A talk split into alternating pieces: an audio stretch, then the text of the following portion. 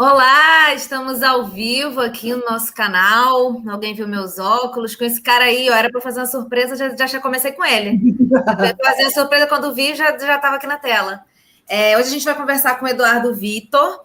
É, vou dar aqui um tempinho para a galera entrar, né? Antes da gente entrar no papo mais mais profundo, que hoje vai ter papo profundo, tá? Eu vou assim, quero saber tudo da sua vida. E, eu conheci o Dudu na faculdade de estudos de mídia. Dudu, um jovenzinho, Dudu não tinha nem 18 anos ainda quando eu conheci. Não, não tinha nem 18 anos. E, mas é meu veterano em mídia. Apesar eu tinha 17 de... ainda, né? Quando você entrou? Quê? Eu tinha 17 ainda, né? Quando você entrou. 17, não tinha nem chegado à maioridade.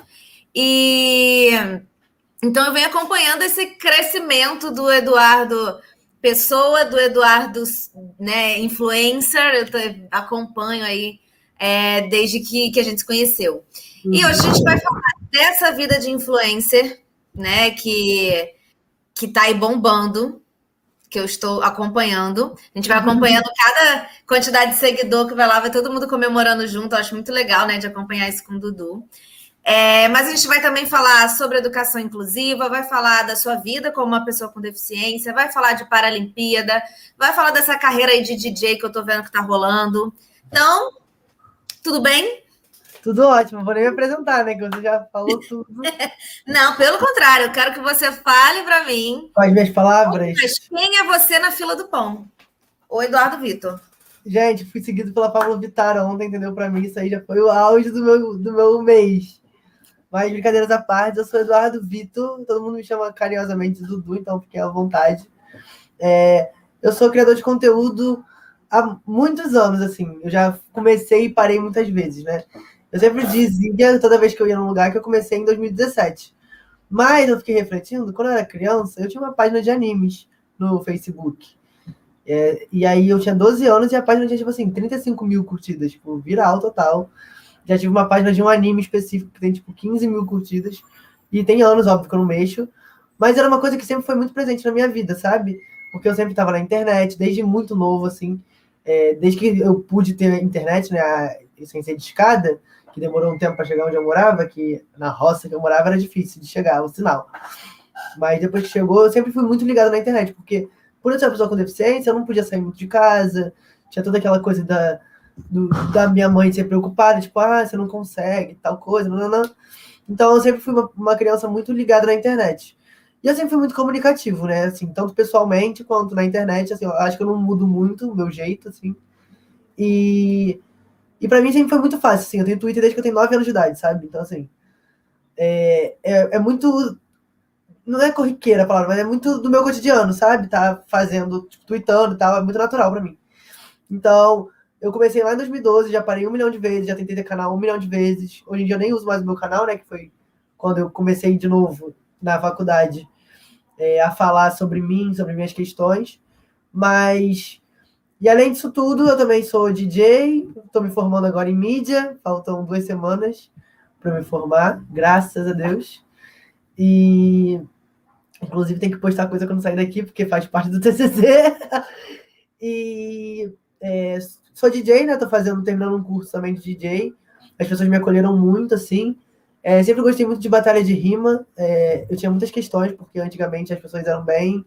Não tinha muita regra e tal, então assim, eu me sentia muito incomodado, mas sempre gostei muito. E música, principalmente brasileira, sempre foi muito comum na minha vida.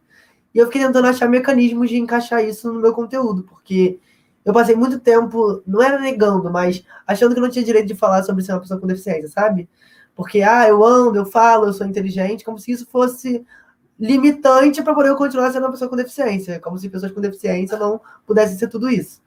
Porque é isso que ensinam pra gente, né? E, e aí eu fiquei pensando muito sobre como colocar isso no meu conteúdo, de que forma. E por mais que tenha sido muito natural, depois de um tempo eu comecei a realmente pensar estrategicamente, sabe? Porque não adianta, a criação de conteúdo é trabalho. Então a gente precisa ter estratégias para as coisas fluírem. E embora seja muito natural, porque faz parte de quem eu sou, é, eu tive muito medo. Porque, além de eu ser uma pessoa com deficiência, eu sou assim. E aí, imagina, chega uma bichinha dessa. Pode falar isso na live? Nem sei, né? Porque no Instagram, qualquer coisa que tu fala já Não, caiu. Pode, gente, aqui é livre. Aí chega uma bichinha dessa, desse tamanho, todo maquiado, de crop, de shortinho. E, e aí, querendo entrevistar uns caras, sabe? Tipo, hétero top, tchau, mãe, beijo. É, hétero top e tal. Eu falei, cara, esses caras nunca vão querer me dar uma confiança, sabe? Eu fiquei muito inseguro, mesmo, assim. Porque eu sempre falei que a minha deficiência não era o que me definia. Mas eu cheguei no momento que eu tava deixando isso acontecer. Porque as pessoas me conheceram massivamente na internet quando eu falei sobre a minha deficiência. E tá tudo certo. Não é um problema para mim. Só que eu não sou aquilo. Eu não sou o que é capacitismo. Eu não sou escola especial não é inclusiva, que foram os vídeos que mais estouraram. Tem toda uma pessoa por trás daquilo que as pessoas querem conhecer. E que eu sei disso porque eu sempre consumi pessoas na internet, desde que elas começaram a existir. Só que quando é com você, a coisa muda, né? Porque será que eu realmente sou interessante? E aí vem todas aquelas questões de autossabotagem, né? Porque nunca deram atenção para mim e para as pessoas que são como eu. E aí, do nada, as pessoas querem saber, sabe? A sua mente não assimila isso. Então, para mim, tá sendo uma experiência, assim. Eu tô me acostumando ainda. Tipo, eu fui no teatro esses dias, vi a peça do meu amigo. E aí, quando eu saí, o menino foi falar comigo, tipo, ah, oi, tudo, tudo bem? E, tipo assim, de máscara, eu não reconheço ninguém. Aí eu falei como se fosse assim, meu melhor amigo, né? Eu falei, ah, vou falar, não sei quem é. oi, tudo bom? Aí ele, ah, desculpa falar assim, é que eu te conheço do Twitter e tal. Eu fiquei tipo, ah, não, tudo bem. E eu pensando assim, gente, o que rolou aqui? Me senti a Anitta, né? Tipo, fui ao teatro, fui tietado. Então, para mim, é, ainda é muito recente tudo isso. Porque, primeiro, tudo isso começou a acontecer no meio da pandemia.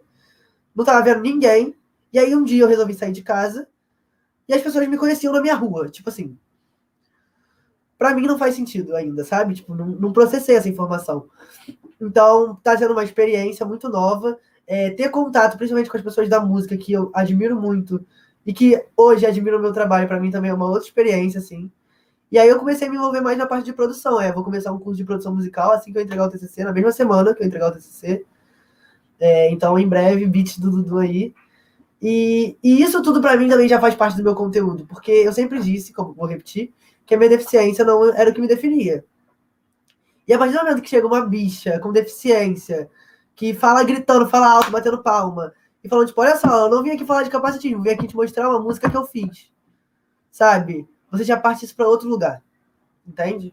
Acho que é meio que isso, assim. Eu vou falando as coisas assim, tu, tu pode me interromper, tá? Que senão eu vou falando igual a metralhadora. Relaxa, relaxa. A gente é aqui para ouvir você. Eu tô aqui só para jogar as perguntinhas. É, muito legal isso que você falou é, de, de que você não é só a sua deficiência, não é só o conteúdo que você produz sobre a, é, a deficiência, porque foi um, um, cuidado que eu tive na hora de tentar montar esse roteiro também, uhum. porque no fim das contas é isso, né? Pessoas negras são chamadas para falar de racismo, mulher para falar de feminismo. Inclusive, só, desculpa te interromper, só um adendo. Hoje, 31 de agosto já, né? Isso. É, ó, a partir de 1 de setembro, gente, dia 21 é o Dia Nacional da Pessoa com Deficiência. Então, assim, posso super falar sobre. Quer que eu fale? Eu mandar mensagem lá na minha assessoria, tá? Que a gente vai estar mandando um orçamento. É isso, jobs. Exatamente. Não, que tem essa parte também, né? Fala e fala, estamos chegando visibilidade. É, eu não preciso de visibilidade, não. O povo já me conhece por aí, tá tudo certo. É isso. E então foi, foi, uma coisa que eu pensei assim, né? Porque sim, a gente vai falar hoje de temas que você está falando nas suas redes sociais e que eu acho que são muito importantes, porque principalmente para a audiência que vem de mim, assim, talvez, que são assuntos que eu não trago. Então, a gente vai falar de Paralimpíada, a gente vai falar de das atrocidades que o ministro da Educação fala, mas acho importante também falar do, das, outras, das outras possibilidades do Dudu, dos outros temas que o Dudu pode trazer para a gente. E é uhum. é isso, né? Você fala muito da, da, vida da pessoa com deficiência nas suas redes, mostra como a gente usa expressões capacitistas no nosso cotidiano, uhum. qual, o que essas expressões significam, fala da autoestima da pessoa com deficiência, a sua vida é a sua luta e é o seu trabalho também agora, né? Tudo está uhum. misturado. Você falou um pouco de como está sendo essa transição da vida, é, você fazia estágio, né? E saiu para uhum. viver das suas redes sociais. Imagino que tenha sido é, uma decisão muito importante, né? Porque quando a gente não é de família rica nem nada, é uma decisão. Você optar por uma coisa que é um pouco mais segura do que trabalhar com rede social, que ainda é uhum. muito incerto. É, fala um pouquinho para a gente como foi essa decisão, assim. Manu, queria muito agradecer por essa pergunta, porque as pessoas não perguntam isso para as pessoas, né? E é muito doido, porque eu sempre fui uma, uma criança, uma adolescente que era muito, não é viciada a palavra, mas que sempre foi muito ligado no mundo dos famosos, assim, sabe? Tipo assim, já tive fã-clube no Twitter, já fiz a mesma coisa que o povo faz comigo hoje, ficar lá xingando os outros na internet, eu fazia a mesma coisa. Então, assim, eu super entendo, de alguma forma, embora né, faça mal, e hoje eu entendo por quê, estando do outro lado, eu também já fui adolescente, e eu fui um adolescente na internet. Já, sabe? Eu tenho 21 anos, então assim, ontem eu era menor de idade. Quando a gente se conheceu, eu ainda era menor de idade. Então, assim, não tem tanto tempo assim. E eu sempre fui muito cobrado de amadurecer muito rápido, sabe? Porque eu sempre fui adiantado na escola. E quando você tem uma deficiência, você precisa compensar isso, né? Eu compensava sendo uma criança inteligente, que era adiantada na escola, que tirava notas boas, então, e sendo de família pobre, eu era bolsista em escola particular por muito tempo na minha vida. Então eu tinha que dar o meu melhor sempre. Se eu tirava oito, nossa, eu não ganhava parabéns, não. Eu tinha que falar, não, estuda mais, tem que tirar nove, tem que tirar dez, sabe? E tudo isso também vai, vai deixando essas marcas, né, na nossa autoestima. Sendo uma pessoa com deficiência, as pessoas já duvidam da sua capacidade. E aí junta isso, sabe? Então, é, tomar essa decisão para mim veio, mexeu com muitas coisas dentro de mim.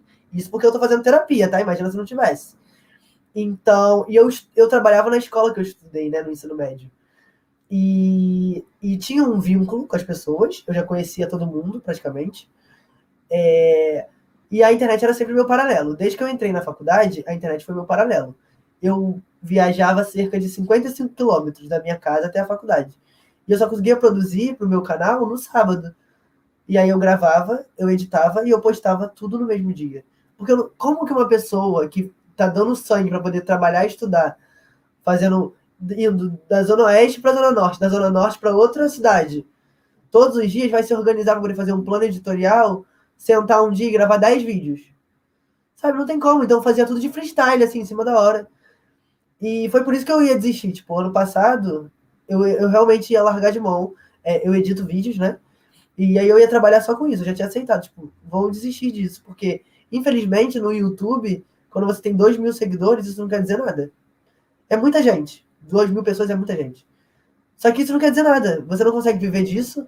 Você acaba fazendo isso de forma paralela, porque você precisa comer, né? Porque não tem ninguém para te sustentar. Então, assim, é, foi muito desmotivante, assim, para mim. Pelo menos essa foi a minha experiência, né? Eu, hoje eu acho que eu até voltaria, porque hoje eu tenho público. Então é um pouco mais fácil. Mas conseguir, conseguir construir uma comunidade em pleno 2021 no YouTube é muito difícil. Muito difícil. Ainda mais uma comunidade consistente, que não é com clickbait e essas coisas que você sabe bem. E aí, é, eu realmente ia desistir, só que eu sonhei, juro, eu sonhei real, que eu fazia um vídeo que ele dava certo, que é o vídeo que é capacitivo. Porque, embora eu falasse da minha deficiência no meu canal, eu não conseguia desenvolver, até porque eu não tinha noção. Não conseguia desenvolver profundamente as coisas. Porque eu não conseguia associar o fato de certas coisas acontecerem com eu ter uma deficiência, porque a minha vida inteira eu vi que eu não era tão deficiente assim, que eu era muito inteligente, que eu era isso, que eu era aquilo, então você associa isso tudo ao contrário de ser uma pessoa com deficiência. E embora toda vez que eu esteja andando e preciso pegar a barca para poder entrar lá de graça, alguém me mande andar, alguém fique me olhando de cima a baixo, é, que me mandem levantar do banco preferencial, enfim, uma infinidade de coisas, entre outras coisas que a gente pode discutir mais para frente, eu sempre me colocava lugar, ah, mas tem gente que não tem um braço, ah, mas tem gente que não tem uma perna, ah, mas tem gente que é de cadeira de rodas, tem gente que tá vegetando em cima de uma cama. Sabe, era sempre um apesar. E eu não entendia que aquilo ali também fazia parte dessa estrutura, né? E quando eu tomei essa coragem, não só tomar essa coragem, quando eu comecei a entender o que isso significava e comecei a me aproximar de pessoas com deficiência, porque eu não seguia muitas pessoas com deficiência, a não ser as que eu conhecia. Eu não, eu não, eu não, não é igual, exemplo, as pessoas negras eu acho que estão muito à frente nisso. É, elas, elas se acompanham, elas, elas, elas olham umas para as outras de alguma forma ali, sabe? E isso não acontecia com as pessoas com deficiência. E aí, quando, eu, quando essa chave virou para mim, primeiro, eu percebi uma coisa. Principalmente depois que esse vídeo viralizou. Porque eu sonhei, e aí eu falei pra, pra minha amiga, Letícia, não deixa eu dormir hoje sem gravar esse vídeo. Me perturba até a hora de eu dormir. E eu enrolei o dia inteiro para gravar. Eu gravei o vídeo de qualquer jeito. A minha amiga tinha ring light, tinha tudo. Eu gravei só com a câmera, com a luz que tava na sala, em cima de mim. Tipo, totalmente sabotando o rolê, sabe? Gravei o vídeo, aí, tipo, tive que legendar digitando, porque ainda não tinha nenhum programa. Fui, o vídeo vai ficar pronto às 11h30 da noite. Eu postei às 11h30 da noite. E era o início da quarentena, então tava todo mundo acordado. E aí, quando eu postei, o vídeo deu 100 likes na hora. Tipo, literalmente. Tipo, eu postei e deu 100 likes. Não me pergunta como, não me pergunta por quê, porque eu não sei. Só sei que isso aconteceu. E eu falei, algo estranho está acontecendo aqui. E eu tinha 2.863 seguidores, se eu não me engano. E aí, ok. Fui beber uma água. Quando eu voltei, o vídeo tinha 2 mil visualizações. Falei, eita. E aí, tipo assim, notificação, porque eu tinha notificação ainda do Instagram. Hoje em dia eu não tenho, livre. E aí, começou a vir notificação, notificação. Já me deu uma crise de ansiedade. Falei, gente, o que, que tá acontecendo aqui? Dormi. Quando eu acordei, eu tava com 4.800 seguidores. Isso em, tipo, eu fui dormir uma hora da manhã e nove horas da manhã eu tava com isso. E aí aquilo me deu um gás para começar. Eu comecei a produzir todos os dias, mano. O tempo todo. Eu não sei como eu tirei criatividade. Eu acho que eu tinha tanta coisa dentro de mim que eu nem sabia que eu consegui depositar aquela energia de alguma forma. E aí eu comecei a produzir conteúdo. E o Instagram adora, né, mano? Quando você alimenta o algoritmo, o meu alcance, nossa, os meus stories batiam mais visualização do que bate hoje em dia. E aí eu comecei a produzir, produzir, produzir todo dia, todo dia. E eu comecei a perceber que as pessoas com deficiência já me seguiam. E eu não seguia elas. Porque elas não faziam parte do meu grupo de pessoas que eu seguia ali. E aí eu comecei a pensar, tipo, por mais que eu não esteja necessariamente falando disso, eu sou uma pessoa com deficiência assim como eles. E a gente acompanha pessoas que parecem com a gente em todos os âmbitos da nossa vida. Não precisa ser falando de desgraça. E aí, até virar essa chave de novo é um complicado, porque eu ganhei seguidores falando de uma coisa que é ruim, né? Assim, pra nós. E, você, e eu fiquei com medo. Eu falei, e se eu parar de falar disso? Vai todo mundo embora. Porque eu não conseguia assimilar que as pessoas gostaram do Dudu como um todo. E não só daquele vídeo. Porque quem gosta só daquele vídeo não te segue. Ou então vai embora no dia seguinte. Se as pessoas estão ali, é porque elas querem estar ali. Isso tudo eu tô falando, vou chegar na parte do trabalho. E aí, continuei fazendo, continuei fazendo, continuei fazendo, bati os 10 mil em outubro. Quando eu bati os 10 mil, eu tava muito cansado. Você imagina a pessoa que ficou de maio a outubro produzindo todos os dias, de domingo a domingo, sem parar. Eu fazia live, eu fazia stories, eu fazia. Me mudei no meio desse caminho. Enfim. E aí, quando eu bati 10 mil, eu falei: agora eu vou descansar. Mas esse presidente deixa alguém descansar? Não. No dia que eu falei que ia descansar, a minha irmã, tô aqui na casa dela, inclusive, porque aqui é menos barulhento, ela mora na mesma rua que eu. Ela falou assim: ah, vem pra cá, vamos tomar uma cerveja. Eu falei: beleza. Estamos aqui jogando conversa fora. Fui pegar meu celular, como quem não queria nada, zapear pelo Twitter. Quando eu abri, o pau quebrando. Eu falei, gente, o que, aconteceu? Ah, porque escola especial, que não sei o que, não sei o que. Eu falei, quê? Aí entrei, tipo, tava nos Trading Topics, eu acho, sei lá, tinha alguma coisa assim. Cliquei. Quando eu cliquei, o mundo se acabando, que queriam botar a escola especial de novo. Eu falei, gente, o que rolou? Aí, tipo, dei uma lida assim. Falei, cara, vou fazer um tweet, porque Nesse meio tempo eu tinha sido verificado. Eu falei, agora o povo vai falar que só porque eu sou verificado, eu não quero mais falar disso, né? Esqueci do que eu tava falando. Falei, pra poder não ficar feio, vou fazer um tweet, mas vou deixar abaixo. Amanhã eu resolvo. Aí fiz um tweet, deu uma viralizada, que eu usei a hashtag que estavam usando. Aí deu tipo assim, 500 curtidas. Falei, ok. No dia seguinte, acordei bem lindo, fui abrir meu Instagram. Parecia que a gente vivia naquela imagem do Testemunho de Jeová. Falei, gente, ninguém tá falando disso no Instagram o que, que eu ia fazer? Eu ia tirar print do Twitter e jogar como aquele carrossel. Falei, pô, ninguém falou disso. Eu olhei tudo, olhei mídia ninja, é, quebrando tabu, influenciador com deficiência, página de tudo que você imaginar. Ninguém, ninguém tinha falado no Instagram. Eu tinha ficado muito concentrado no Twitter. Porque tem esse efeito, né? Parece que o mundo tá acabando e só o Twitter tá falando daquilo. Falei, pô, vou fazer um vídeo. Só que tu pensa, eram nove e meia da manhã. Tu acha que eu tava com essa carinha aqui? Base, corretivinho. Eu tava com esse cabelo que eu não penteava três dias. A blusa velha, sem maquiagem, sobrancelha para fazer. Mas eu gravei assim mesmo. Beleza, gravei. Aí eu já tinha um aplicativo de, de legendar. Já legendou rapidinho, só consertei os errinhos, papapá, postei. Só que quando eu postei, eu já tinha 10.400 seguidores. Aí postei, lindo, maravilhoso. Quando eu postei, atualizei. Eu tenho essa mania. Tudo que eu posto, eu atualizo a página inicial. Quando atualizou, 100 curtidas. Só que eu já era um influenciador, te arrasta pra cima. Falei, ah, tudo bem, né? 10 mil, 100 likes em um minuto. Ok, com 2 mil é meio estranho. Mas com 10 mil, tá. Foi muito bom, mas não quer dizer muita coisa. Deve dar uma viralizada, foi o que eu pensei. E aí eu comecei a atualizar, porque eu sou ansioso, né? Quando eu vejo que tá dando negócio, eu fico lá atualizando. E não era igual é agora, que fica fulano e tantos curtiram, né? Era um por um. E eu, Manu, sem sacanagem, eu atualizava, parecia que eu tinha entrado no BBB. Eu ganhava, sem sacanagem, 100 seguidores por segundo. Tipo, não é exagero, foi muito estranho. Eu atualizava e pulava 10,5, 10,6, 10,7. E as visualizações não paravam de, de entrar. Foi muito estranho. Tipo assim, em 10 minutos tinha, tipo assim, 10 mil visualizações. E eu falei, gente, isso é muito bizarro. E aí eu desliguei o celular, eu falei, ai, vou resolver minha vida. E tipo, fiquei fazendo as coisas. Quando eu vi, o vídeo tava batendo 100 mil visualizações no mesmo dia. Falei, isso é surreal. E, e o povo repostando, né? E aí quando vai repostando, o povo vai entrando no teu perfil. E eu ganhando seguidor, seguidor, seguidor. Em 48 horas eu saí de 10.400 seguidores para 24.700. Se 14 mil pessoas pararam para me seguir, você imagina quantas pessoas não entraram nesse perfil. Porque o que mais tem é a gente entrar, fuxicar o perfil dos outros e ir embora. E aí o vídeo bateu um milhão no IGTV. Tipo, um milhão no IGTV é uma coisa muito surreal. Ninguém bate um milhão no IGTV, é muito difícil. E a minha a avó da minha amiga recebeu o meu vídeo baixado no WhatsApp. Tipo, gente, vejam esse vídeo aqui, não sei o que, não sei o que lá, educação especial, não sei o que. Tipo assim, furou a bolha de um jeito que eu não faço ideia do alcance que teve. Porque tem um milhão no meu perfil. Fora as visualizações de outros perfis, fora quem baixou. Eu acho que foi um alcance, sem exagero, assim, de no mínimo 10 milhões. No mínimo. E para mim isso é surreal. E aí eu fui. Tem um mercadinho bem do lado da minha casa, né? E aí eu fui lá comprar um Kit Kat. Aí a menina virou e falou assim: O que, que você tá fazendo aqui? Aí eu. Eu moro aqui. Aí ela, ah tá, te conheço da internet, vi teu vídeo. Eu fiquei tipo, gente, o que que aconteceu? Tipo. E eu não sei reagir. Você, você me conhece, modéstia à parte, eu sou uma pessoa simpática. E a pessoa fala comigo, eu fico meio assim, ó. Ah, obrigado. Não consigo, porque pra mim não faz muito sentido ainda. E aí, você imagina, uma pessoa que queria. Porque eu não vou ser hipócrita e falar assim, ai, gente, aconteceu. Mentira. Eu queria que isso tivesse acontecido. Eu, eu tô há anos tentando isso. E aí, quando aconteceu, aconteceu falando de um tema específico. E aí eu comecei a falar de música, eu tive muito medo para começar, porque eu falei, não, mas eu não vou falar de deficiência, e aí as pessoas que têm deficiência? São as pessoas que têm deficiência, elas também querem ouvir outras coisas, sabe? E para virar essa chave é muito difícil, porque eu tive medo de todo mundo ir embora, de eu perder tudo.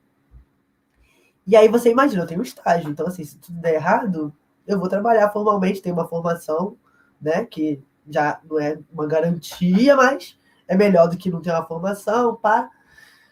E aí, quando essa chave virou, é, começou, é, já, já, começou a aparecer, apareceu uma primeira palestra, que já foi para Tim.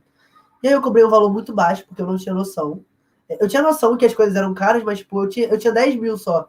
Só que aí no dia que, eu, no dia que eu negociei, que eu fechei, o vídeo viralizou. E eu tinha 24 no outro dia. Então, assim, ficou completamente desproporcional. E eu não tinha muita noção de palestra, entendeu? Eu sabia mais de publi e tal. Palestra eu não tinha muito acesso. Então eu cobrei um valor super barato. E aí, no mesmo dia, eu já comecei a ser agenciado pela Tambor, que é a agência que me agencia hoje. A agência Morena, que também é de mídia. E umas amigas queridas, como a Sapatão Amiga tudo mais. E, e aí hoje eu já tenho eles, assim, eu já tenho muito mais noção dos preços. É, e hoje não sou eu mais que fecho, né, também. Eles fazem tudo para mim, maravilhoso, me sinto uma celebridade. Porque eu não faço nada, assim, em relação a isso. Eles resolvem tudo, chegam para mim, claro, tudo tem o meu aval, tudo a gente pensa junto. Mas eles que resolvem as burocracias, né? E aí você imagina, um menino de 21 anos, que até anteontem o povo tava rindo da cara, falando, ia lá, tentando ser famoso na internet, que bobeira. E aí tudo isso aconteceu, Pode passar, minha filha. E aí, tudo isso aconteceu. Do nada, começam a surgir propostas de trabalho que valem, tipo assim, um ano do meu salário. Tipo, como, sabe? E por que eu, sabe? Aí vem esse monte de pensamento, assim. E consegui esse ano, é, com uns contratos que a gente fechou, viver disso, né? Viver, tipo, olha, esse dinheiro aqui vai dar para poder viver uns meses. E aí você tomar essa coragem de falar, porque é uma escolha. Eu vou me dedicar a isso a ponto de fazer só isso para que isso cada vez mais aconteça. Ou eu fico aqui fazendo um trabalho mais ou menos. Pode ser que apareça outro, mas eu tenho uma garantia. E aí, o que você faz? Porque o estágio também não é garantia de nada, né? E aí eu fiquei nessa crise, eu falei, não, mas eu preciso, tipo, é... eu já tive a oportunidade, sabe? Eu tenho que preciso ver o que vai dar. Eu sou novo tal, porque embora eu não tenha dinheiro, eu tenho uma base familiar. Fome eu sei que eu não vou passar, sabe? Tipo, se eu precisar ir morar, espero que isso não precise acontecer, mas se eu precisar morar com a minha mãe, ela vai me acolher de volta. Se eu precisar de qualquer coisa, a minha irmã mora aqui do meu lado, sabe? Eu posso vir aqui na casa dela, tipo, como agora eu tô usando o quarto da minha sobrinha, para poder fazer o que a gente tá fazendo aqui. E, e aí eu fui botando isso na balança e eu falei, ok, vou tomar essa decisão. E eu fiquei com muito medo, mano, porque eu falei, gente, e se ninguém nunca mais quiser fechar nada comigo? E se foi só um momento, um surto coletivo? E aí tomei essa decisão. Então, assim, pra, tem, vai fazer dois meses semana que vem que eu saí do meu estágio. Então, o primeiro mês eu passei completamente sem saber o que fazer. Eu achei que eu estava prontíssimo, que eu ia sair produzindo conteúdo todo dia, ia ser veda, vídeo todo dia, três posts no feed. Só que eu fiquei assim, meu Deus, o que eu tô fazendo na minha vida? O que, eu vou fazer? Tipo, não consegui produzir da forma que eu achei. Não fui improdutivo, acho que eu não sumi na internet. Aí, tipo assim, eu sou aquela pessoa, né? Some um dia, gente, desculpa ter sumido, aquele post, sabe? Eu sou muito assim. E, e eu sei que isso é muito ruim, muito prejudicial. E com a pandemia, isso virou, o meu trabalho virou minha vida, sabe? Eu fiquei produzindo, tipo, tudo tem que ter produção, porque senão eu acho que não estou sendo útil. E tem o capacitismo junto disso, né? Porque a gente precisa se provar útil o tempo inteiro para poder ninguém dizer que a gente é inútil. Então, é tanta coisa, mas eu tô me acostumando, tipo, tô entendendo que o ritmo de trabalho é diferente, que é um trabalho completamente diferente. Enfim, que, sabe, eu tô nesse processo de assimilar. E eu gosto muito de ser sincero, assim, não vou fazer a linha aqui. Ninguém expõe a vida inteira na internet, óbvio. Mas eu gosto de ser o mais sincero que eu possa ser, sabe? Então, toda vez que alguém vem falar, tipo, ai, sem defeito, tipo, não, o que mais faço é falar merda. Não, não duvide da minha capacidade de falar merda, porque eu faço. E eu tento muito trazer é, essa honestidade, porque eu não quero que. Porque, primeiro, que você aparece em qualquer propaganda, por mais que você tá milionário, né? O número de pessoas que me pedem dinheiro emprestado subiu drasticamente. E, tipo assim, da onde estou tirando que eu tenho dinheiro, sabe? E, e aí, para mim, é isso, assim. Então, esse processo tá sendo uma loucura. Mas tá tudo certo, assim. Tô, acho que tô me saindo bem. É, queria. A gente vai voltar depois mais para sua. Quero falar da sua empreitada na música depois, mais tá. aprofundar. Mas é, vamos falar um pouquinho ministro da Educação que está aí bostejando sem limites, falando bosta atrás de bosta sobre a educação da pessoa com deficiência, dizendo, enfim, que quem tem deficiência tem que frequentar a escola separada, atrapalha os outros alunos, pipipipopopô. No ano passado, o Bolsonaro criou o decreto 10502, 2020, uhum. que incentiva a criação de escolas especializadas para atender pessoas com deficiência que não se beneficiam da educação regular.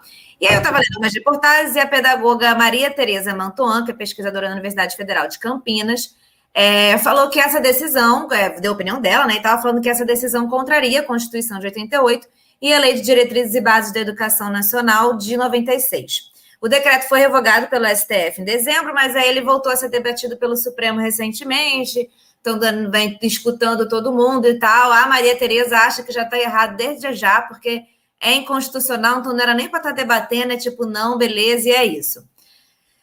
Por que esse decreto e essas falas do ministro são considerados retrocesso na luta pela educação inclusiva e por que, que a escola especial não é o melhor caminho?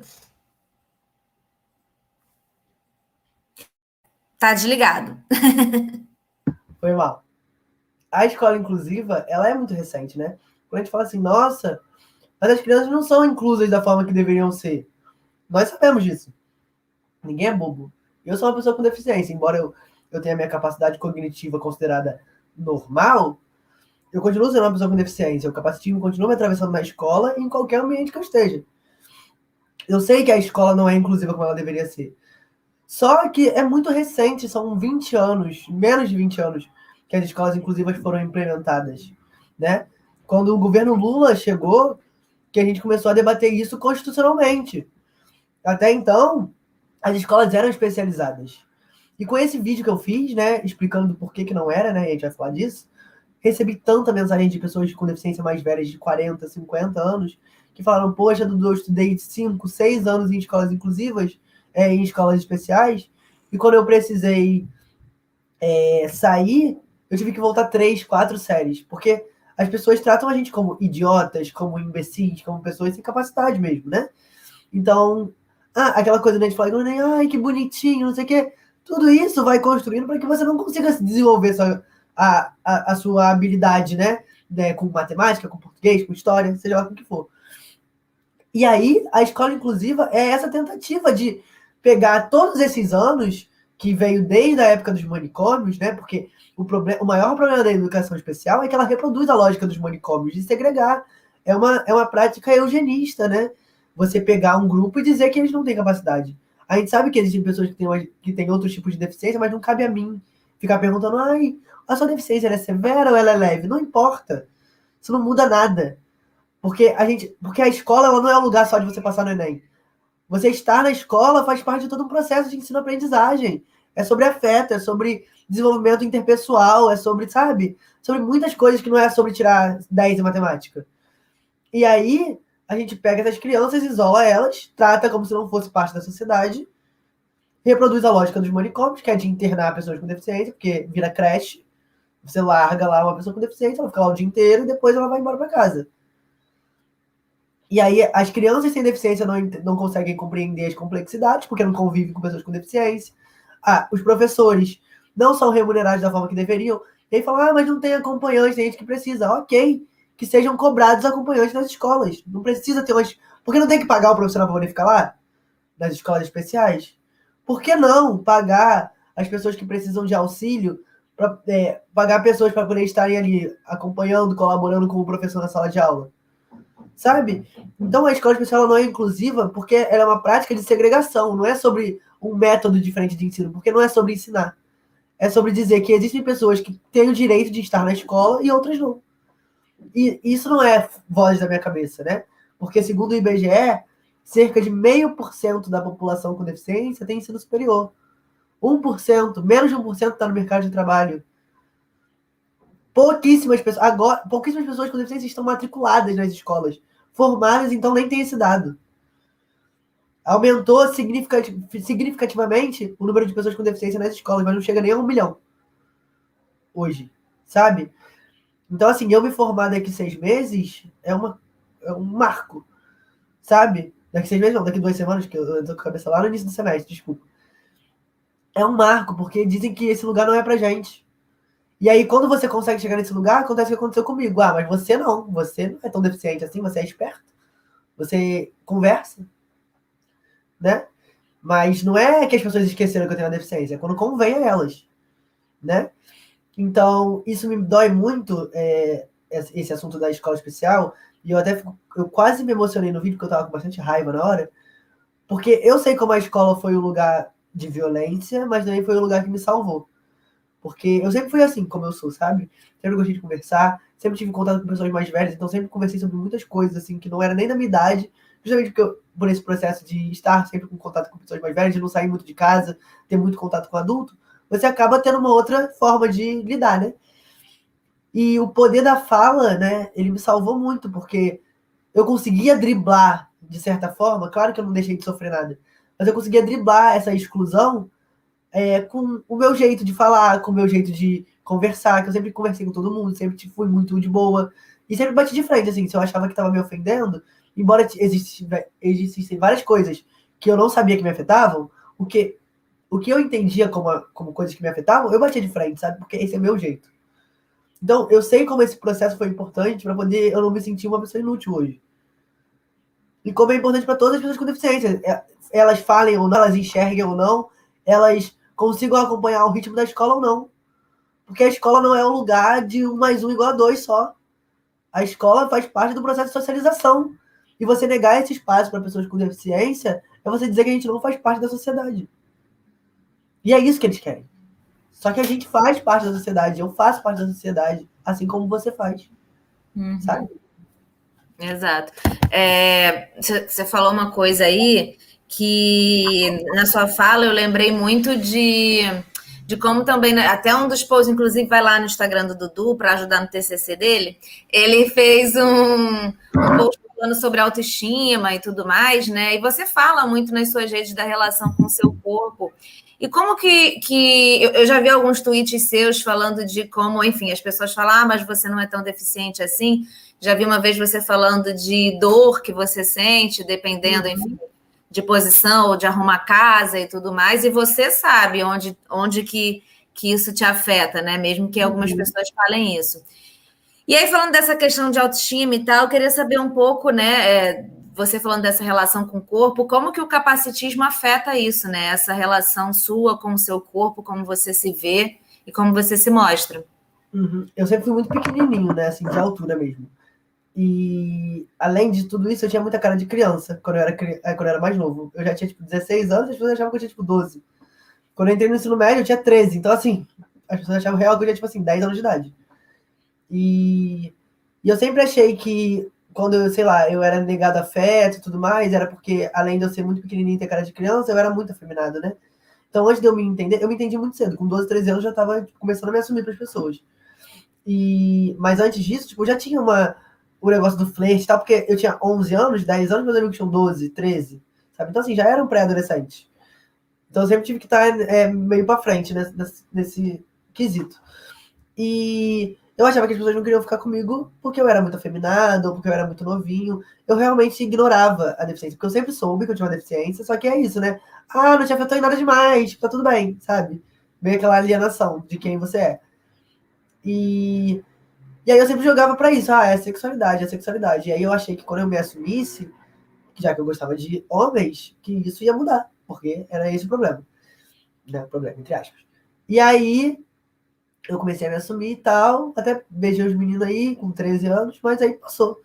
E esse vazio continuava ali. E eu não entendia muito bem. Eu falava, cara, mas o que será que tem de tão errado comigo? Eu, eu, eu realmente não sabia, assim, não, não chegava, não acessava, sabe, na minha mente. E aí só fui começar a acessar real na faculdade, com 17 anos. Porque eu realmente não entendia, eu me sentia muito mal. Eu entrava em aplicativo de é, homens sabe? Pra poder sair com caras muito mais velhos. Porque eu queria me sentir desejado, sabe? E é muito perigoso, eu era menor de idade, eu tinha cara de criança, assim, é problemático em muitos níveis. E me meti em cada furada por causa disso, assim, graças a Deus nunca aconteceu nada demais, por sorte, mas nunca deu em nada, ainda bem. É, não estimulo ninguém a fazer isso, porque são feridas que ficam para sempre e que são muito comuns já no meio LGBT como um todo. Quando você é uma pessoa LGBT com deficiência, então, piorou. Porque não existem pessoas como você. E aí teve uma vez que eu estava num desses aplicativos, e aí chegou uma mensagem, né? Como é por proximidade, eu acredito que era alguém que me conhecia. E aí era um perfil anônimo, e aí falou assim: é, sai daqui, sua bicha manca. E aí eu, era, eu, eu tava no ensino médio. Ah, não, minto, eu já tava na faculdade. E eu fiquei pensando, imagina se eu tivesse visto isso ainda no ensino médio ou antes disso. Porque ali eu já tava entendendo, sabe, qual era o rolê. Eu já tinha canal, já, já tava falando um pouquinho, não entendia totalmente, mas eu já tava no ritmo. Você imagina lendo isso com 14 anos, sabe? São violências que não são necessariamente um soco na cara, que não são necessariamente não conseguir entrar no ônibus. Essa é uma coisa que vai muito além disso, né? Tem muito mais a ver com essa subjetividade de quem a gente é. E aí, é, eu comecei a, a perceber que o problema era a minha deficiência, sabe? Tipo, só que na real o problema é o capacitismo, não a deficiência. E eu falei, tipo, eita, então temos uma interseccionalidade aqui, né? Não é só uma coisa que no passo de mágica ia mudar.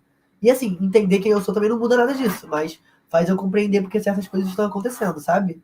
E aí, é, quando isso afeta diretamente a minha autoestima, porque até hoje, quando eu me sinto incapaz, quando eu acho que eu não estou produzindo o suficiente, é dessa cobrança que é preciso ser o tempo todo produtivo para poder provar que eu consigo, que é, quando eu saio, quando eu fico usando aplicativo, que eu, hoje eu não uso mais, mas já usei várias vezes depois disso, sabe?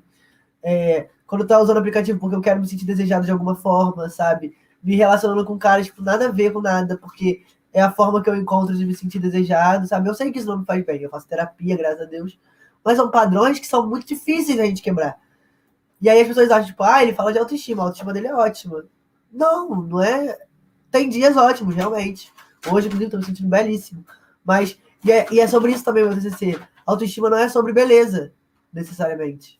Não é sobre, ai, meu cabelo é bonito, minha maquiagem tá boa.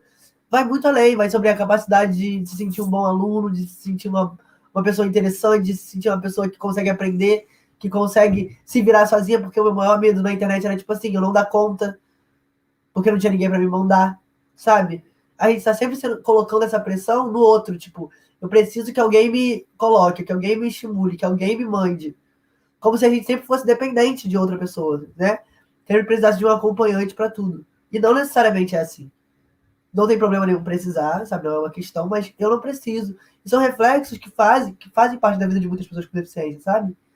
Então, eu tenho tentado debater a autoestima de várias formas. A autoestima, tipo, dos caras no hip hop, a autoestima das meninas que estão entrando na cena e que são completamente silenciadas, a autoestima de pessoas com deficiência, a autoestima de pessoas LGBT, e a autoestima para além do que a gente vê, para além daquele post ali, né? A minha proposta ali também é trazer que eu também me sinto mal. E que a internet impacta nisso, tanto positiva quanto negativamente. Por isso que é importante que as pessoas interajam, porque o produto final, na verdade, ele não é uma, uma resolução do, do que é a autoestima, mas é o impacto que as mídias sociais trazem na nossa autoestima, de como compartilhar sentimentos trazem identificação, de como ter a coragem de falar sobre quem você é pode afetar no outro, como construir uma rede consolidada de pessoas ajuda a gente a se reconhecer. Então, assim, é um TCC que não tem respostas. Ele tem muito mais perguntas. E, e, é sobre isso, né, no final das contas. Então, é por isso que eu tenho tentado estimular o pessoal a interagir. Mais tarde vai ter outro post lá, porque eu ainda estou meio enrolado, estou pegando o ritmo de postagem. Então, é, falar sobre autoestima entregar um trabalho na faculdade que eu vou falar sobre isso significa muito para mim. Porque muitas pessoas como eu não têm a oportunidade que eu estou tendo. Sabe? Tipo, e não é sobre meritocracia, sabe? É só sobre, tipo, eu conseguir uma coisa individualmente que muitas pessoas como eu não conseguiram. E essa é a forma que eu encontrei de tentar minimamente retribuir, sabe? E que essas pessoas possam se enxergar. E não só se sentir inspiradas, mas entender que tá tudo bem, sabe? Que ter uma faculdade não é o que muda, sabe? Não é, tipo, nossa, ele tem faculdade. Tipo, ótimo, é um título, sabe? Claro que vai me trazer muito mais acessos, muito mais privilégios numa sociedade que que valoriza esse mérito, né? Dessa forma. Mas eu quero que as pessoas possam olhar e sentir que, tipo, cara, é possível viver, sabe? Não só entrar na faculdade, mas é possível viver. Porque faz a gente acreditar que não é.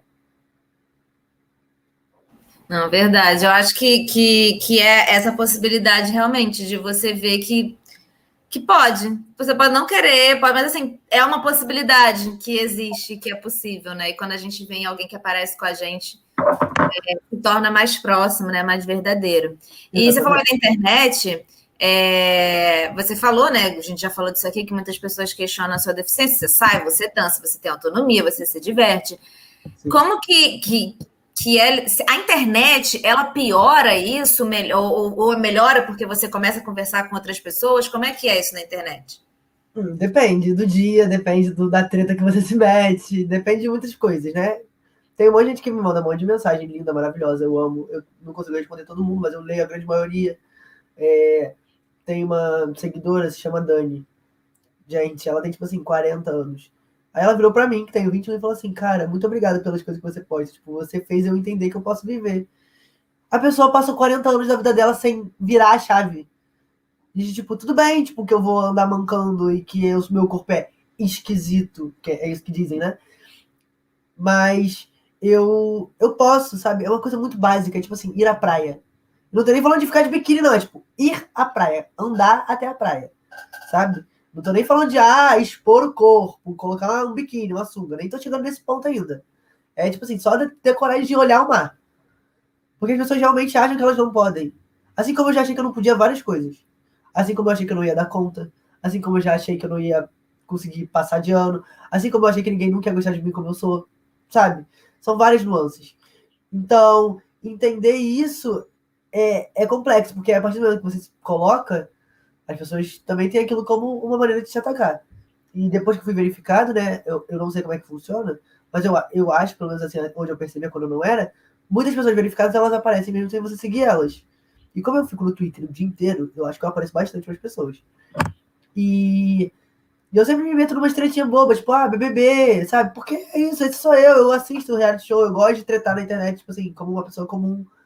E as pessoas vão usar aquilo ali pra eu deixar atacar. E aí, por exemplo, quando eu faço uma, uma publicidade que a empresa patrocina o post, que impulsiona o post, é só o chorume. Quando faz um vídeo que viraliza, como aquele, um monte de gente fala, ah, ah, você tá falando, como é que você tá falando que a escola é boa? Claro, você não precisa, você, você pensa, sabe? Tipo, são coisas muito surreais. E aí, hoje, estando onde eu estou, eu dou graças a Deus de não ter viralizado na internet com 17 anos. Porque eu não ia conseguir lidar. Eu achei, eu sempre achei que eu estava prontíssimo. a exposição é comigo mesmo. Pode botar a Globo aqui. Deus me livre. Entendeu? É, é um processo muito difícil, sabe? Tipo, as pessoas elas vão usar quem você é para poder tentar te, te desmotivar, para te tirar dali, para dizer que aquele lugar não é seu. Então, mas ao mesmo tempo tem o, o bônus, né? Tem, tudo tem o bônus e o ônus. E hoje eu recebo muito mais mensagens positivas do que negativas, mas tem dia que, no dia que eu arrumei treta lá com o TikTok, meu, eu tive que sair da internet, porque eu não dei conta. Eu falei, não, não vou ficar lendo isso. Teve uma pessoa que ela me mandou a mesma mensagem 30 vezes me xingando, sabe? Pra ela ter certeza que eu ia ler. Ela copiava e colava a mesma mensagem, sabe? Assim, na minha DM. Então, assim, é, ah, mas você, você anda, ah, você tá querendo fazer graça, você não precisa de. Entendeu? Querendo deslegitimar mesmo. Tipo, quando eu me envolvi em treta de BBB por causa que eu não gostava de alguns participantes. Porque é isso, né? Eu sou público. Eu tenho o direito de torcer para quem eu quiser e falar mal de quem eu quiser. Porque se eu entrar no BBB, eu vou, vou sair reclamando de quem falou mal de mim. Pelo amor de Deus, né? Você entra lá sabendo disso. E aí eu falava de uma certa participante. E aí. Outro dia eu estava no Twitter, tipo, já tinha até acabado, eu acho, o BBB. Eu não tava nem falando nada, tipo, já tava cansado. Aí alguém virou e falou assim. Participante ah, proibida. Não pode é, falar dela, surge. Proibido em 34 países. Gente, de todos os, os bueiros. Pois é, é, proibido em 34 países esse nome. Aí eu tava lá no Twitter, tipo, normal, aí alguém falou, aí eu vi assim, mas o flopado do Eduardo Vitor é. Aí eu falei, que é isso, gente? Do nada. Quando eu abri era um diálogo, falou assim, ai, queria ser verificado, pena que não, não verificam desconhecidos. Aí, aí o garoto botou assim, como que não verifica desconhecido? Esse flopado do O Eduardo, me marcou. Do O Eduardo Vitor é, é, é, verificado? Eu falei, gente, eu tô flopado que ele me conhece, né? Mas tudo bem. E aí as pessoas elas querem deslegitimar os lugares que você alcança. Porque como uma pessoa como você tem opinião, como é que você, você pode falar, mas você vai dar opinião, você vai raciocinar a ponto de querer formular uma opinião sobre alguém, você é uma pessoa com deficiência? Você não é o coitado, sabe? Pelo contrário, nunca falei isso na internet. Sabe? Tô dizendo o tempo todo o contrário disso. Então, assim, é, é complicado. Mas é sobre dar dar atenção àquilo que faz bem, né? Só que é difícil. Tem dia que eu, que eu fico na merda, que eu vou ler mesmo que é ruim e vou dar atenção para aquilo. Porque tem dia que a gente não tá bem. E as pessoas não entendem isso. As pessoas acham que você é aquilo ali o tempo todo. Você deixa de ser gente muitas vezes, né? Exatamente. E, tipo assim, sinceramente, não é fazendo falso modesto, mas eu nem me considero famoso, cara. Tipo, real, eu sou só uma pessoa conhecida, tipo, por algumas pessoas. Sabe? É um nicho muito específico. Então, assim, é... imagina uma pessoa que tem, sei lá, um milhão, dez milhões. Deus me livre. Sabe, eu realmente, tipo, quando eu era criança, nossa, meu sonho era ter a placa de um milhão do YouTube. Hoje em dia, eu realmente fico repensando se eu quero. Eu acho que não. Deixa eu falar bem a verdade. Muita doideira isso, também penso muito sobre isso. Chegou uma pergunta aqui da Kátia na, nos comentários, e aí tem a ver com uma pergunta que eu já estava aqui, já tinha preparado também, né? Uhum. Ela fala assim: Eduardo, acredito que você também conheça o Ivan Baron. Um dos pontos que ele questiona é a ideia de tadinho. E aí pergunta, fala, ela fala também da questão da língua portuguesa, né? De, ele fala do português inclusivo, o, uhum. o Ivan. Fala do Sim. português inclusivo, por exemplo, evitar usar pessoa normal como antônimo de PCD ou usar deficiência como adjetivação pejorativa. Uhum. Aí a Kátia pergunta como mudar essa visão, essa ideia do tadinho, e tem um pouco a ver com a pergunta que eu já estava pensando em fazer, que a gente está no momento de Paralimpíada, e aí não é Sim. é raro a gente ouvir em casos né, de, de dos atletas e tudo mais, discursos de que eles são exemplos de superação, nossos heróis, tudo uhum. mais. E eu queria que você explicasse, pudesse aí de alguma forma misturar as duas coisas, explicar por que, que é ruim esse tipo de narrativa e também é ruim a ideia do tadinho, por que, que essas duas coisas são, são complicadas. Vou tentar ser o mais objetivo possível, assim, né? Porque, exemplo, eu posso pegar um milhão, mas sendo bem direto, por que, que você acha que pessoas com deficiência seja ela qual for, desde as mais leves até as mais graves. Por que, que é tadinho? Se ter uma deficiência faz parte da, diversidade humana. Se só no censo 24% das pessoas têm uma deficiência. Fora as pessoas que não são diagnosticadas, porque tudo isso é baseado em laudo médico. Fora a grande maioria que não é diagnosticada, tipo meu tio. Meu tio, obviamente, é uma pessoa com deficiência e ninguém nunca soube. No censo, ele, é, ele não é uma pessoa com deficiência. Então, assim, eu acredito que pelo menos 30% da nossa sociedade tem uma deficiência, sabe? Real, assim. No mínimo. Então, assim, por que, que é tadinho, se é uma característica humana? É tadinho eu ter cabelo cacheado? É tadinho eu ser branco? Não, porque são características físicas e humanas e É só isso, ter uma deficiência é só isso. E existem pessoas que precisam de um auxílio, porque a sociedade não é acessível para todos os tipos de pessoas com deficiência, e por vários motivos. Então, assim, precisar de auxílio não é tadinho. Tipo, nenhum idoso é tadinho porque precisa de alguém para poder ajudar a fazer uma comida. Ninguém é tadinho porque contratou uma diarista porque não dá conta de limpar a casa. Então, por que, que eu sou tadinho? Porque, sei lá, porque eu não consigo pular, porque eu não consigo varrer minha casa da, de certa maneira, sabe? Não existe isso, porque colocam a gente. Existem dois, existem duas, dois momentos que eu, eu acredito muito que tem a ver com raça. Quando a gente é uma pessoa branca como eu, com deficiência, a gente, ai, tadinho, ai, que superação. E quando, a gente é, e quando as pessoas são negras, né, é, não brancas, como de modo geral, elas são vistas de outra forma, muitas vezes animalizadas, muitas vezes mortas, né? Então são coisas muito pesadas que fazem parte desse processo de desumanização que acontece com todos nós e que reage de forma completamente diferente, sabe? Porque cada pessoa vai ter um reflexo sobre aquilo. Então, não é, não é tadinho, sabe? Entende? É, é por isso que o, a frase que eu sempre coloco lá na minha bio e que vai ser o nome do meu TCC é tudo bem ser quem a gente é. E parece ser tão bobo, tipo, é uma coisa tão óbvia. Às vezes eu me sinto, tipo, repetitivo, que eu tô falando a mesma coisa há tanto tempo, mas as pessoas ainda não entenderam. E aí, é isso que eu fico meio que pensando, tipo, por que isso, né? Por que esse coitadismo? Porque nos tiram o direito de, de acessibilidade, pra depois falar, ai, tadinho, ele não consegue. Claro, você não, você não deixou eu fazer do jeito que eu conseguiria. Você inventou uma norma para tudo que eu faço não ser completo, não ser suficiente. E isso causa depressão, ansiedade, síndrome do impostor, o N coisas. Na pandemia, as pessoas com deficiência são uma das mais afetadas, sabe?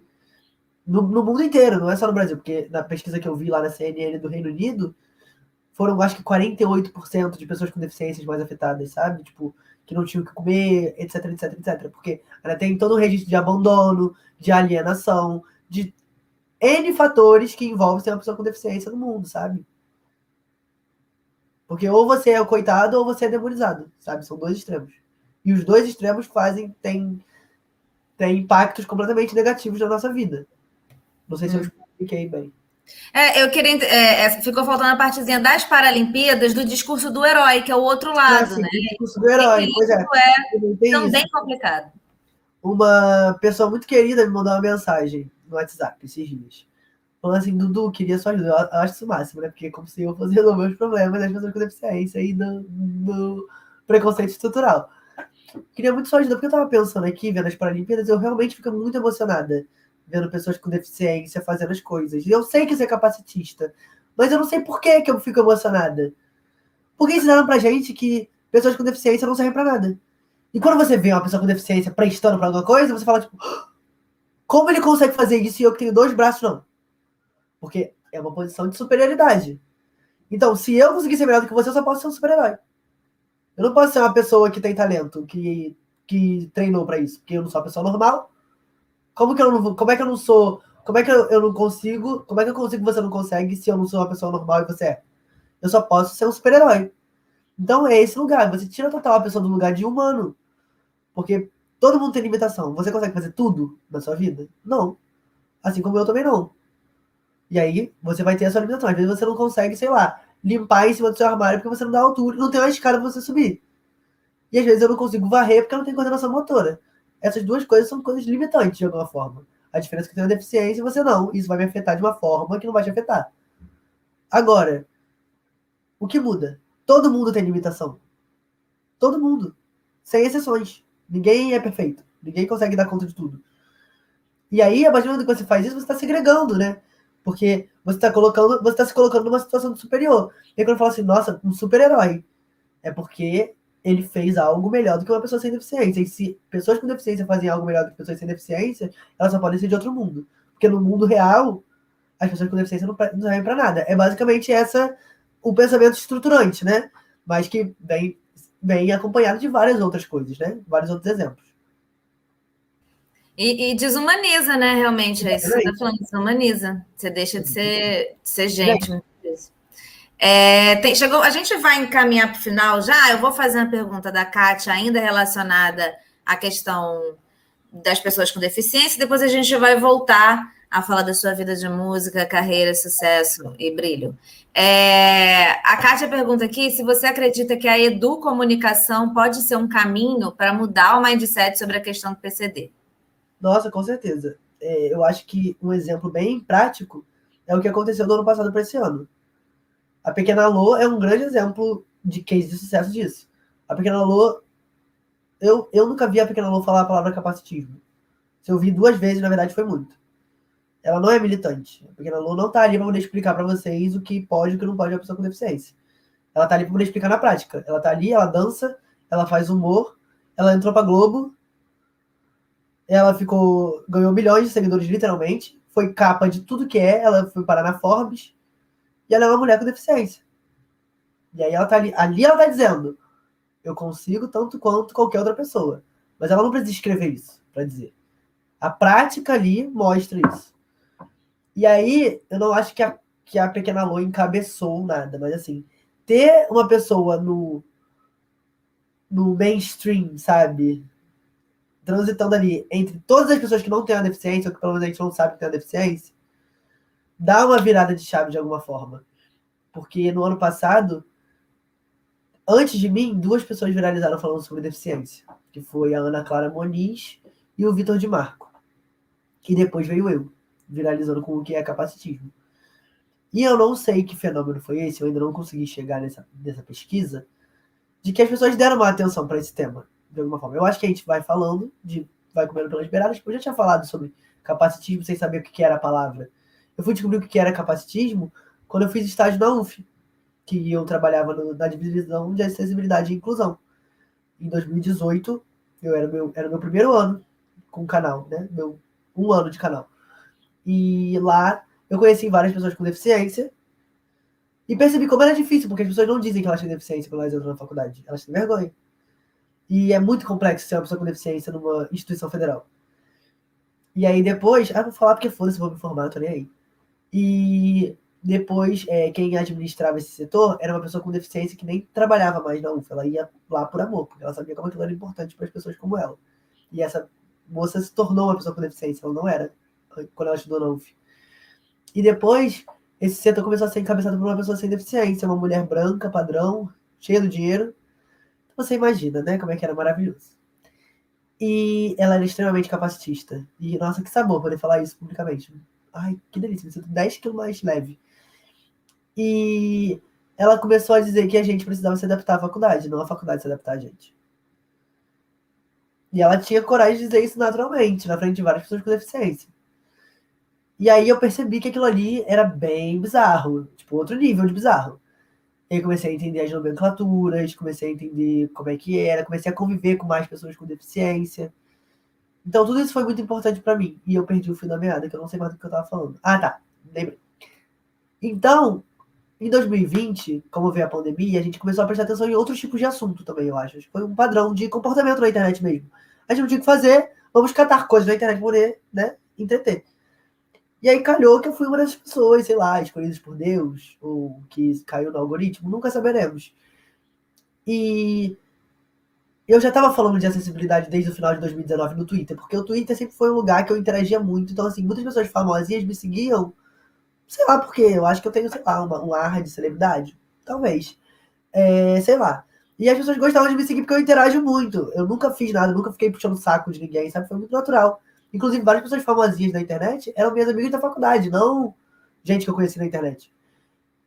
E aí, meus amigos falavam, ah, cara, fala sobre isso no Twitter. E aí, pra mim, era muito mais confortável twittar sobre deficiência do que fazer um vídeo.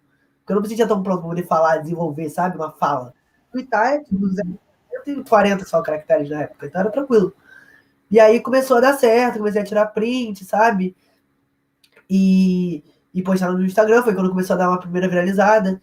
Então, acho que essa chave deu uma virada. E como a gente prestou atenção nisso, eu acho que esse é um dos motivos da gente ter sido verificado no Twitter também. A acessibilidade virou uma pauta. Tipo, as pessoas falaram de, de capacitismo no Sport TV. Isso nunca ia acontecer em 2016. A gente fez publicidade para Havaianas, sabe? Tipo, porque somos pessoas com deficiência influenciadoras. Ninguém foi lá contar a história de superação, a gente só tava divulgando que a Havaianas era patrocinadora. Nada além disso. Então a gente tá mudando esse comportamento. E é, para mim, sendo muito honesto, é muito estranho fazer parte desse movimento de alguma forma. Porque, tipo assim, eu fico pensando, e aí a gente volta no capacitismo, na coisa da capacidade. Por que eu? E por que, que eu tô questionando isso, sabe? Porque alguém algum dia me disse, ou não disse, mas deixou subentendido, que eu não conseguiria fazer isso. Porque eu sou uma pessoa com deficiência. E pessoas com deficiência sabem o que vão fazer quando conseguem? Ser funcionária pública, porque tem cota pra poder entrar. Né? E a gente tá aí dizendo que não, né? Tipo, eu tô aí fazendo publicidade, tô fazendo vídeo, tô editando vídeo dos outros, tô entrevistando pessoas que, sei lá, tem 10 milhões de ouvintes de música estourada, sabe? E as pessoas conversando comigo, tipo, ok, vamos falar sobre autoestima porque você faz o seu trabalho muito bem. E aí é, é muito bom, mas também é muito ruim, porque a gente precisa passar a vida se provando, tipo, olha, eu consigo sim. Isso também cansa, sabe? Você trouxe aí a questão da música, então acho que agora a gente vai fazer aí o arremate. Eu quero que você conte um pouquinho para a gente como está sendo também essa virada aí para o caminho da música, o que, que você está estudando, o que, que você está preparando, né? E quais são os próximos passos de Eduardo Vitor? Né? O que, que vem aí de nas redes ou na música? E de as suas redes sociais já tem aqui, né? Você usa basicamente o Instagram agora, né? Tá aí já no, no seu nome, então para a galera seguir também. Ia tá falar para você, falar, mas você foi esperto, já botou aqui no nome.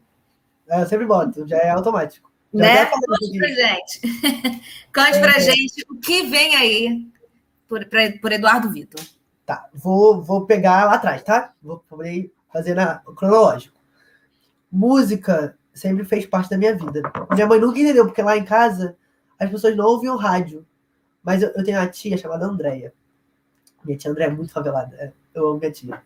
E a gente, ela cuidou de mim quando eu era criança. Então a gente ouvia Furacão 2000 o dia inteiro, a gente ouvia FM o dia o tempo inteiro. Então isso fez muito parte da minha construção desde que eu nasci, praticamente. Então era assim que eu conhecia as músicas, os pagodes, os funks. E eu era do subúrbio, né? Eu moro em favela hoje, mas eu não sou cria de favela, é, sempre morei no subúrbio e tal. Mas isso também faz parte da cultura do subúrbio, né? E, e aí, assim, eu sempre ouvia muita música por causa disso, então eu conhecia muita música. E o YouTube, eu, quando eu tinha seis anos, o YouTube apareceu. Então, assim, desde que o YouTube apareceu, eu sempre escutei música lá e tal. Então, eu sempre conheci muita música. Quando eu era neném, eu não sabia andar. Mas eu me apoiava no. Porque eu demorei muito pra andar, né? Por conta da paralisia cerebral. E, mas eu me apoiava na máquina de lavar e eu dançava com o barulho da máquina de lavar, sabe? Tipo, e minha mãe é tipo, pagodeira total, sabe? Minha irmã, minha irmã já até namorou pagodeiro, gente. Tipo assim, é, minha família tem muito essa coisa da música, é, não é de, de, saber os lançamentos, mas tipo assim, música sempre fez parte. Vai dar uma faxina, bota o CD do Benito de Paula. Ah, minha família sempre foi pra pagode. Tipo assim, eu e minha irmã, a gente cresceu dormindo em cadeira de pagode, entendeu? Minha mãe levava a gente. Quando queria dormir, juntava as cadeirinhas, ela continuava lá do nosso lado, e a gente dormindo. Minha irmã foi fazer, minha irmã quando fez prova de faculdade, não era Enem, né? Era aquela, uma prova por faculdade. Minha mãe é virada de pagode fazer prova, porque ela não bebia, então ela chegava intacta, só sem dormir. Passou em cinco. Eu acho que foi o segredo dela. Então, sempre fez parte de mim a música. E no ensino médio, tipo, eu estudava muito longe. Eu morava em Curicica e estudava na Tijuca. Então, eu ia ouvindo música todo dia. E eu nunca gostei muito de música internacional. Nunca tive essa proximidade, nunca tive um ídolo, tipo, que eu mataria e morria, sabe? Acho que muita, grande parte dos adolescentes, dos jovens, teve essa fase na adolescência. E aí, quando eu entrei no ensino médio, era uma escola técnica tal, então tinha uma galera mais alternativa, pá. E eu tinha um pouco de vergonha, assim, de sempre gostar só de funk, pagode, sabe? De, desses ritmos mais periféricos, que sempre fizeram parte de quem eu sou. Mas, tipo, dá um receio. Tipo, o pessoal ouve, tipo, ai, como é que é o nome daquela banda? É é, é, Arctic esse povo assim, alternativo, que hoje em dia nem é mais alternativo, né? Já é pop, mas na época era. E aí eu queria me sentir parte. Aí eu comecei, tipo, a ouvir uns gringos, pá, e até fosse uma barra, tipo, Miley Cyrus, Justin Bieber, bar. Mas, tipo, não era exatamente aquilo ali, sabe? Eu sempre me sentia meio deslocado. Não sabia muito. E aí, quando eu resolvi assumir que, de fato, eu gostava de música brasileira, de funk, de pagode, sabe? Tudo se tornou mais fácil. E aí, no, no ensino médio, que eu comecei a ter mais contato com hip hop e tal. Aí eu, mas eu, eu como, como eu disse, eu não podia sair de casa. Eu fui ter liberdade mesmo quando eu entrei na faculdade, com 17 para 18 anos. Eu não tive a vida de um adolescente que, ah, vou dar um, meter um calor para minha mãe e vou dar um rolé, sabe? Tipo, além de eu não ter capacidade física, eu tinha cara de criança, sabe? E eu ia ser barrado em qualquer lugar. Então, como eu vivi esse tempo muito preso, eu demorei muito para conseguir entender. Eu tive uma crise de identidade ano passado muito, muito séria, porque eu achei que eu não tinha identidade. Só que na real eu tenho, pra caralho. Só que eu não consigo, eu não consegui acessar isso, porque eu passei muitos anos sendo reprimido mesmo, de vários lados. E aí, quando eu comecei a poder sair e tal, eu comecei a frequentar as batalhas de rima, comecei a assistir mais na internet também, porque lá na Cantarina tinha, né? Eu até via de vez em quando. Eu não tinha muito tempo para poder ir para as outras batalhas. E aí, 2019, que foi o ano que eu mais fiz, assim. É, rolê em batalha tal, fotografei umas batalhas aqui perto da minha casa.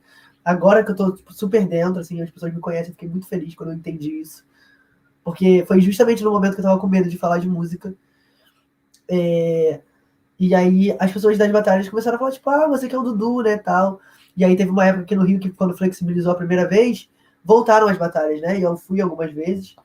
E, e aí eu tava de máscara, assim, o menino também, né, fotografando. Aí ele tirou uma foto minha e eu falei, ah, beleza. E aí depois ele falou comigo falou assim, ah, você é o Dudu, né? Eu falei, aham. Ele falou, ah, eu acompanho seu trabalho e tal. Eu fiquei, tipo, caralho, que loucura, tipo. É um lugar, tipo, totalmente, não totalmente, mas, tipo assim, majoritariamente hétero, tá ligado? E os caras vindo falar, tipo, os caras marrentão, assim, vindo falar, tipo, caraca, seu trabalho é muito foda. Eu fiquei, tipo, caralho, que loucura. E aí, para mim, foi uma experiência muito doida, assim, porque eu me senti realmente muito acolhido de um jeito que eu nunca tinha me sentido, sabe? E, eu, e, eu, e foi o lugar que eu tive mais medo de ser quem eu era. Então, a música, ela sempre esteve presente, mas hoje eu consigo começar a encontrar esse lugar. E aí, tipo, começar a entrevistar as pessoas foi um rolê, eu fiquei com muito medo. Só que eu já era verificado no Twitter, então, assim, é um pouco mais fácil, né? As pessoas dão credibilidade. Porque a, a internet é isso é a sua aparência, tipo, o que você aparenta ser. E aí, tipo assim, um cara que eu amo, que é o Major RD, uma das pessoas mais incríveis que eu já conheci na minha vida, é, ele, ele me seguiu, assim, um dia, tipo, eu já tinha postado várias coisas dele e tal, sempre ouvi as músicas dele, ele me seguiu. E aí eu falei, ah, vou chamar ele. Aí chamei ele, ele topou. E a gente se conheceu pessoalmente, assim, nossa, a gente trocou muita ideia antes de gravar. E ele me contou várias coisas da vida dele, eu contei várias coisas da minha vida, e eu falei, tipo, cara, é isso. E aí o Cris, né, quando eu tava em Belo Horizonte, eu mandei uma DM pra ele. E ele me respondeu, tipo assim, no mesmo minuto, falando que topava, tipo, ele nunca me viu na vida, sabe? Tipo, podia ser qualquer pessoa. E aí, às vezes eu fico pensando sobre isso, tipo, caramba, né? Consegui umas coisas que meio surreais, assim, que... Imagina quando as pessoas não mandam DM pro Cris querendo uma entrevista dele, sabe? Eu não fui o primeiro e não vou ser o último. E aí, eu tô nesse caminho aí. E aí, tipo, recebi o um convite para poder fazer o curso de DJ, que eu já queria fazer tem dois ou três anos. Só que ele era pago. E era muito caro, eu não tinha esse dinheiro. E aí, esse ano, eles abriram um edital. E eles queriam uma pessoa com deficiência no, na turma, porque não tinha. E aí, uma menina que acompanhava o meu trabalho me indicou pro meu professor. E aí, por acaso, eu vi a DM na solicitação, porque foi um dia que ainda tinha viralizado um vídeo. Então, assim, lota. E aí, por um acaso, eu vi, e até eu nem tinha botado fé. Falando, ah, você quer fazer um curso de DJ? E geralmente esse bagulho no Instagram, né, é meio tilt. Mas aí, não sei porque Deus tocou minha alma eu resolvi abrir o perfil dele. E aí, quando eu abri, tava lá, né? Que era o lugar que ele trabalhava, era exatamente o onde eu queria fazer o curso. Eu super topei, tipo, nossa, foi incrível. Eu fiquei receoso, assim. E quando eu cheguei, as pessoas me acolheram tão bem, como eu poucas vezes fui acolhido, assim, em lugares pela primeira vez, sabe? E aí fui quebrando essas coisas que eu tinha tanto medo. Porque é o, é o medo do desconhecido, na verdade, né? E aí tô aprendendo a mixar tudo mais. Ano que vem eu espero muito que a pandemia tenha acabado, que todo mundo esteja vacinado, porque eu quero muito fazer uma festa com o meu nome, sabe? E que pessoas com deficiência possam ir, que todas as pessoas se sintam confortáveis de estar. E eu espero muito, mas se não der em 2023, com certeza vem aí. É, eu tô, vou começar um curso de produção musical, como eu falei no início. É, dia 14 que o menino tem vaga, dia 13 eu apresento meu TCC. Então, assim, já vou engatar, depois do TCC já vou começar um curso novo para poder aprender a fazer beat, né? Que é a batida das músicas. E para mim isso é muito significativo, porque além de eu ser uma pessoa com deficiência, eu sou um viado com deficiência, sabe? E, e as pessoas não, não acham que uma pessoa como eu, que além de ser gay, é tipo, extremamente afeminada, sabe? Tipo, eu sempre tô de shortinho, hoje eu tô de calça que tá frio, mas sempre tô de shortinho cropped, inclusive esse cropped aqui é de manga longa, maravilhoso maquiado e que as pessoas conseguiram respeitar de alguma forma. Talvez por eu ter números, muitas vezes sim, mas elas me respeitam de alguma forma, sabe? E isso significa muita coisa numa sociedade que mata a gente o tempo todo, né? e poder dizer que eu não vou falar de desgraça, mas que eu vou fazer uma música e que tem pessoas que querem cantar em cima dessa música que eu vou fazer, dessa melodia, né? É, significa muito para mim, porque eu tinha muito medo de, de ser conhecido por falar de dor. E hoje eu entendi que eu consegui quebrar esse paradigma. Inclusive, uma vez uma menina perguntou para uma amiga se ela conhecia alguma pessoa com deficiência para indicar para sei lá o quê. E ela mandou meu perfil. Ela falou: Ah, eu conheço ele, eu achei que ele falava só de funk. E para mim é isso, entendeu? Tipo, é sobre isso também. E não quer dizer que eu não vou falar sobre deficiência, que eu não vou fazer vídeo falando de capacitismo, mas é dizer que eu tenho outras possibilidades. E meu trabalho reflita em outras pessoas com deficiência que entendam que é possível fazer um monte de coisa que não é falar de desgraça, sabe? E acho que essa é a importância da música. Acho que falei o que vem aí, acho que te respondi. Respondeu. Vem aí, eu já estou ansioso para a festa de Eduardo Vitor. Aí, vem aí a. Para rebolar ao som dos sets do DJ. Só digo isso. Então, olha, muito, muito, muito obrigada por ter aceitado o convite. Muito feliz de acompanhar sempre você. Toda vez que você bota lá comemorando é, as vitórias, eu fico sempre muito feliz. É, você falou de que acha que as pessoas, muita gente acaba te dando atenção é, te valorizando e os números podem ter a ver, mas essa, esses números são muitas e muitas pessoas que estão ali te valorizando também, né? Com e que, que, te dão. Perde total noção disso, né? Não Exato, não são números, são pessoas, pessoinhas, várias pessoinhas que te param para te ouvir e ver o que você tem a dizer sobre música, sobre pessoas com deficiência, sobre o ministro, sobre funk, enfim, sobre, sobre Eduardo completo, né? Com tudo que ele tem. Então, muito, muito obrigada. Queria agradecer também a quem ficou aqui, Kátia, que mandou muitas perguntas, é, quem assistiu a live. E é isso, sucesso. E vai atualizando a gente. Pessoal, sigam o Eduardo, que ele vai atualizar a gente dos cursos, vai atualizar a gente das dos festas. que ele vai fazer, né? Porque eu quero acompanhar esse momento. Vai atualizar a gente das festas, vem aí. E vem é isso, obrigada, viu? Eu preciso que esse micróbio vá embora. Micróbio! Que aí vai dar tudo certo. Mas vai a gente dar. espera enquanto isso e vai fazendo por onde dá, né? Exato. Vamos, Obrigada, vamos já só alimentando as expectativas. Quando vier, vai ser tudo. Vai. Beijo, gente. Tchau, tchau. Beijo, gente. Obrigado. Tchau, Manu. Tchau.